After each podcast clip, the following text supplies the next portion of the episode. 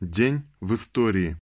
31 июля 1831 года родился Илья Николаевич Ульянов, русский педагог, демократ, отец Владимира Ильича Ленина, организатор народного образования в Симбирской губернии, где был инспектором с 1869 года, затем директором народных училищ. 31 июля 1914 года французским шовинистом был убит Жан Жорес, деятель французского и международного социалистического движения, один из руководителей французской социалистической партии, страстный борец против колониализма, милитаризма и войны, философ, историк, основатель газеты «Юманите». В этот же день 1915 года родился Герберт Аптекер, американский историк, общественный деятель и публицист, член Национального комитета Коммунистической партии США в 1957-1991 годах, основатель Американского института марксистских исследований, автор книги «История американского народа». 31 июля 1919 года Ленин выступил с речью на Первом Всероссийском съезде работников просвещения и социалистической культуры, в очередной раз подчеркнув невозможность промежуточной позиции между пролетариатом и буржуазией в гражданской войне. Цитата. «Россия – первая страна, которой история дала роль зачинателя социалистической революции, и именно поэтому – на нашу долю выпадает столько борьбы и страданий.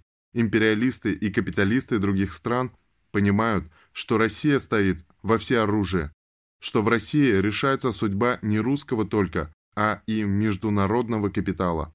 Вот почему они распространяют во всей своей прессе неслыханное количество лжи против большевиков. Конец цитаты. В этот же день 1920 года основана Коммунистическая партия Великобритании. В этот же день 1925 года забастовка английских шахтеров завершилась полной победой. Красная пятница.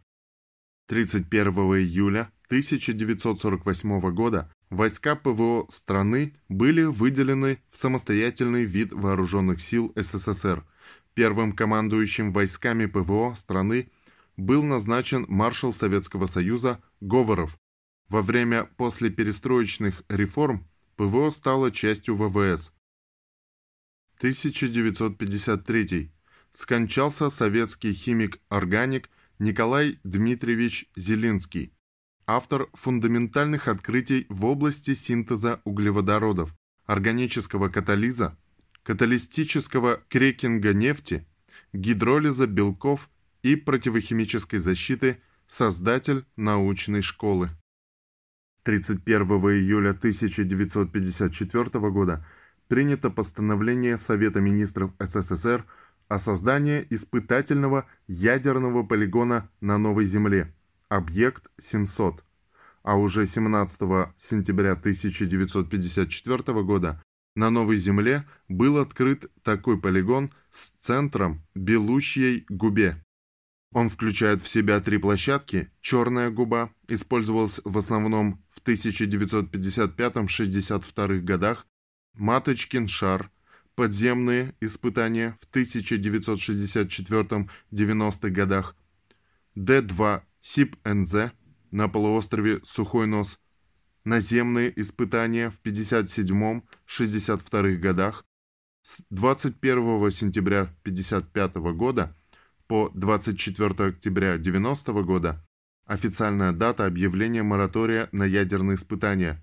На полигоне было произведено 135 ядерных взрывов, 87 в атмосфере, из них 84 воздушных, 1 наземный, 2 надводных, 3 подводных и 42 подземных.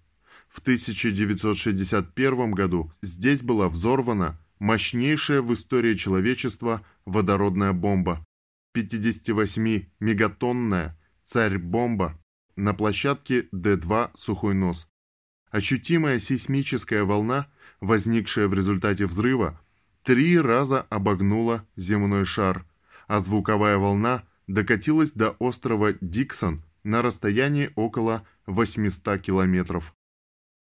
В этот же день 1956 года в Лужниках открылся центральный стадион имени Владимира Ильича Ленина.